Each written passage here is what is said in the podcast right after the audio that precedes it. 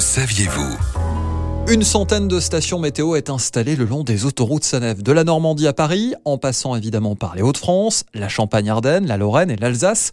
Un outil essentiel en été comme en hiver. Frédéric Caron, responsable PC sécurité autoroute Sanef des Hauts-de-France. Elle va être capable de détecter la pluie, la neige, le verglas, donc les conditions météo, bien sûr les températures ambiantes. Ils vont prendre aussi les températures de chaussée, les degrés de salinité de la chaussée, qui permettent de réagir effectivement en temps euh, immédiat, en temps réel. Des stations professionnelles qui permettent par exemple de savoir si ce qui tombe est de la pluie ou des flocons de neige. Il y a plusieurs capteurs qui nous permettent effectivement de, déterminer euh, la nature de la précipitation.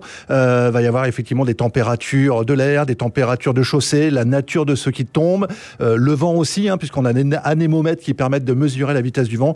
qui, et toutes ces données-là vont nous permettre d'analyser la situation en temps réel. Ces informations sont évidemment essentielles pour les équipes de sécurité, mais également pour vous, afin d'anticiper votre voyage face à une dégradation des conditions météorologiques.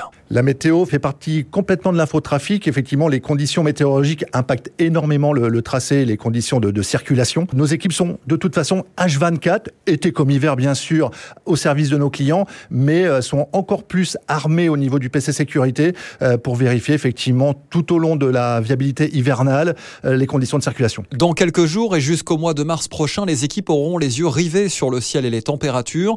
Retour de la neige, de phénomènes glissants, des tempêtes hivernales. Pour le moment, c'est la douceur qui l'emporte étonnamment sur une grande partie du territoire. Retrouvez toutes les chroniques de Sanef 177 sur sanef177.com.